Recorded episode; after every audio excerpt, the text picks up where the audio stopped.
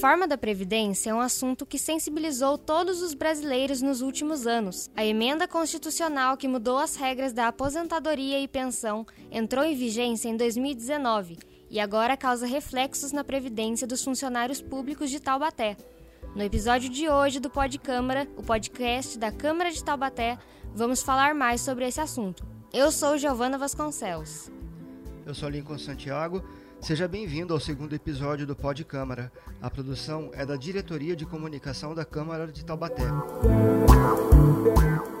A Câmara tem em mãos dois projetos de lei apresentados pelo prefeito José Saldi, do MDB, relacionados ao IPMT, o Instituto de Previdência do município. Um dos projetos regulamenta a previdência complementar dos servidores. A outra proposta fala sobre o regime próprio de previdência, com o objetivo de consolidar, numa única lei, as regras de aposentadoria e pensão, ajustando o teto à reforma feita em 2019 pelo governo federal. Essas duas propostas afetam a vida dos servidores públicos de Taubaté. Para discutir o assunto, a Câmara aprovou um requerimento do vereador João Henrique Dentinho, do PSL, que pede uma audiência pública no início de março. Além disso, a Câmara investiga a situação financeira do Instituto de Previdência por meio de uma CPI, Comissão Parlamentar de Inquérito, criada em 2021. Um dos membros dessa CPI é o vereador Douglas Carbone, que acaba de deixar o Partido Democratas. O vereador, que está em seu terceiro mandato consecutivo, é nosso convidado para conversar sobre a Previdência Municipal deste episódio. Vereador, obrigado pela participação no Pod Câmara. Em diversas audiências na Câmara, o IPMT demonstra que existe uma dívida da Prefeitura com o Instituto. Esse valor hoje é de 73 milhões de reais. Existe algum estudo da Prefeitura para quitar esse débito ou se trata de um valor não reconhecido pelo Poder Executivo? É, infelizmente a gestão passada acabou não pagando as contribuições necessárias para o IPMT. Então a gente tem uma CPI aqui aberta e foi identificado que o, antigo prefeito não pagou e gerou essa dívida de em torno de 73 milhões. Existe uma portaria do Ministério da Previdência que deve definir esses pagamentos em 240 parcelas e o prefeito já abriu um diálogo com o IPMT para poder fazer esse pagamento, uma vez que a gente está aguardando também algumas aprovações aqui na Câmara, né?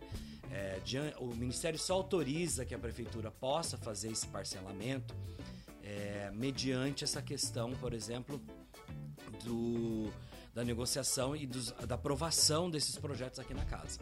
No ano passado foi aprovado um aumento da alíquota previdenciária descontada do servidor, né? foi de 11% para 14%. Agora, outras mudanças estão em andamento, como a idade mínima para aposentadoria e o regime complementar. Essas novas regras, assim que aprovadas pela Câmara, vão afetar todos os funcionários que estão nativas ou haverá algum tipo de regra de transição? Eu acho que precisa ter uma regra de, de transição. Né? A gente tem discutido isso porque é, tem pessoas que faltam um ano, dois anos, três anos para aposentar e você tem pessoas que precisam ser enquadradas nessa regra de transição. É, quero deixar muito claro que essa reforma da Previdência não foi uma escolha deste vereador ou da Câmara Municipal ou deste prefeito. Existe uma lei federal que exigiu que as prefeituras e o Estado pudessem alterar suas, o seu regime previdenciário.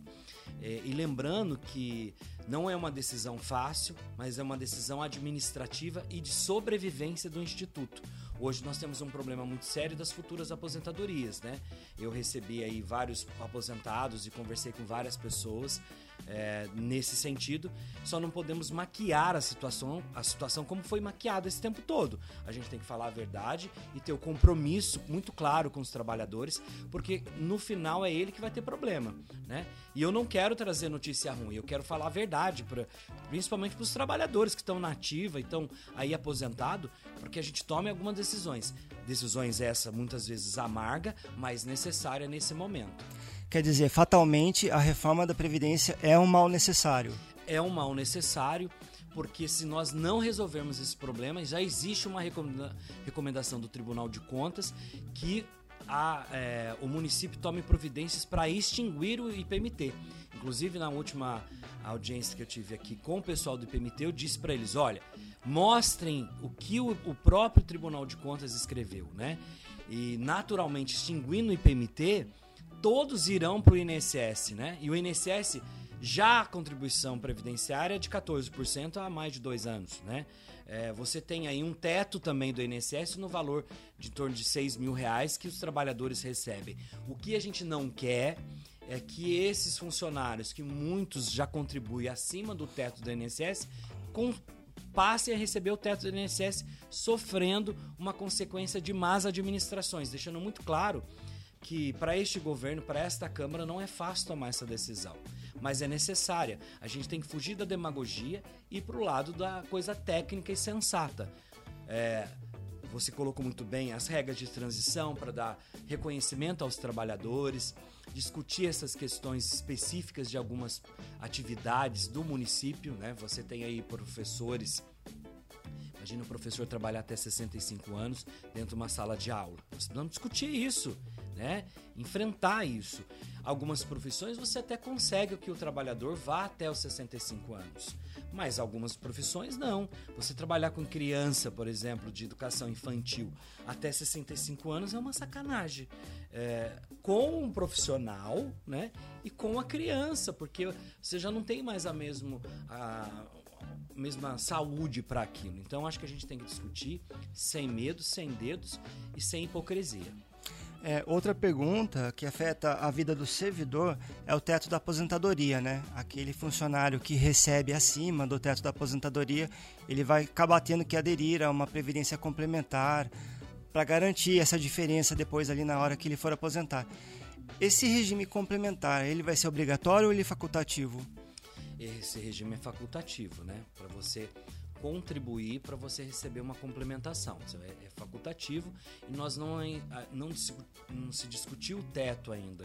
Qual é o teto? Hoje o nosso teto é o salário do prefeito. Então a gente precisa discutir com quem é de propriedade, são os trabalhadores. Vamos manter esse teto? O que a gente não pode é, fazer como foi feito em outros anos. Jogar debaixo do tapete, como foi feito, gerou essa dívida de 73 milhões de reais e, e a gente tem um déficit autorial de 2 bilhões de reais. Então não dá para brincar com isso. Existe risco do Instituto quebrar? Se isso acontecer eventualmente, né, o que aconteceria com os funcionários que hoje recebem pensões e aposentadorias? É, o, as pessoas que recebem pensão e aposentadoria, naturalmente a prefeitura tinha que honrar até o término disso, né? É, infelizmente a situação hoje é, pelas últimas declarações do próprio IPMT, é que se não tomar providência urgente, no máximo em um ano, dessas mudanças que precisam ser feitas, eles vão ter problemas, inclusive em honrar essas aposentadorias. Porque existe uma, um, inclusive um recurso que já está lá, que são em torno de 240 milhões de reais. Parte eles já estão descapitalizando e, e pagando, porque é, com esse déficit que teve aí de 73 milhões, eles estão tendo que tirar dessas reservas para poder pagar. É, então, o que, que acontece?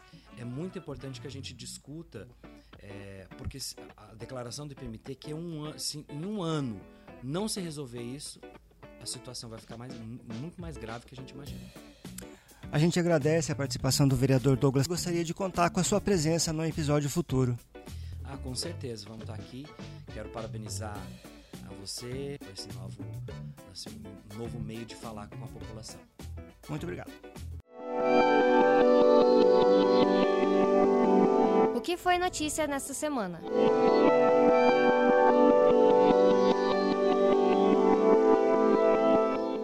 Durante a sessão do dia 22, aconteceu o batismo dos vereadores na língua brasileira de sinais, Libras. O batismo é o momento em que a pessoa ganha um nome gestual, geralmente criado pelo surdo com base na observação. Isso facilita a compreensão pelo telespectador surdo e simplifica o trabalho do intérprete, que não precisa soletrar o nome completo. Este evento foi feito com apoio da Associação dos Surdos de Taubaté, ASTAL, que participou da sessão para observar e atribuir o nome gestual a cada um dos vereadores. Pedido de vista apresentado pelo vereador Alberto Barreto, do PRTB, adiou a votação do projeto de lei de autoria do vereador Paulo Miranda, do MDB, que limita o horário de funcionamento das adegas para até 9 horas da noite. A proposta deverá retornar à ordem do dia na próxima semana.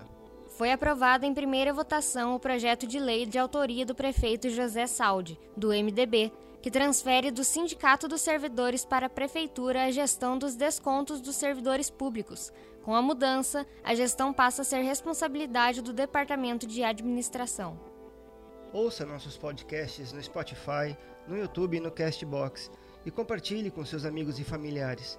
Você pode mandar sugestões para a gente pelo Instagram, arroba Câmara Taubaté, e seguir nossas páginas no Instagram, Facebook, Twitter e YouTube. Acompanhe também a programação da TV Câmara Taubaté no canal 4.2 Digital ou pela Claro TV Canal 4. No YouTube e Facebook, pesquise por TV Câmara Taubaté. Até o próximo episódio.